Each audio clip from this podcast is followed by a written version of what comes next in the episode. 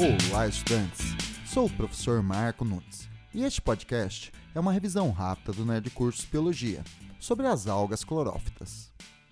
As algas clorófitas, ou algas verdes, são algas enquadradas por Will Taker no reino vegetal, pois são eucariontes e pluricelulares, embora exista no grupo algumas espécies unicelulares.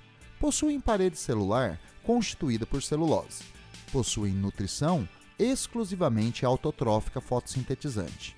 Seu principal pigmento fotossintético é a clorofila e armazenam suas reservas energéticas na forma do carboidrato amido. As clorófitas planctônicas são flageladas.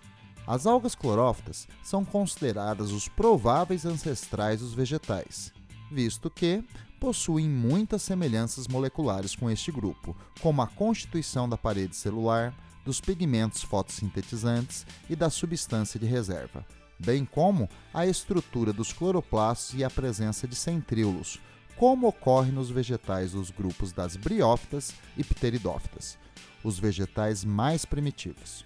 Bom, é isto aí. Continue firme nas revisões do Nerd Curso Biologia e bom estudo!